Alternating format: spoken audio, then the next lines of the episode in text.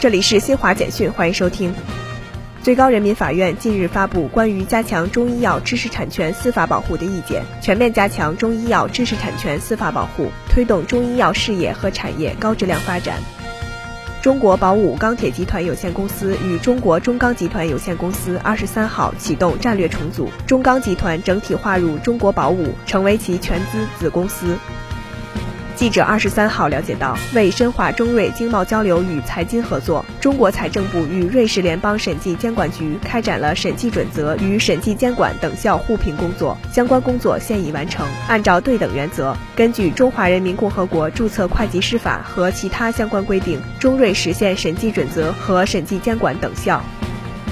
一场超强冬季风暴二十二号给美国大片地区带来显著降温、寒风以及雨雪天气，严重影响民生以及圣诞节前出行。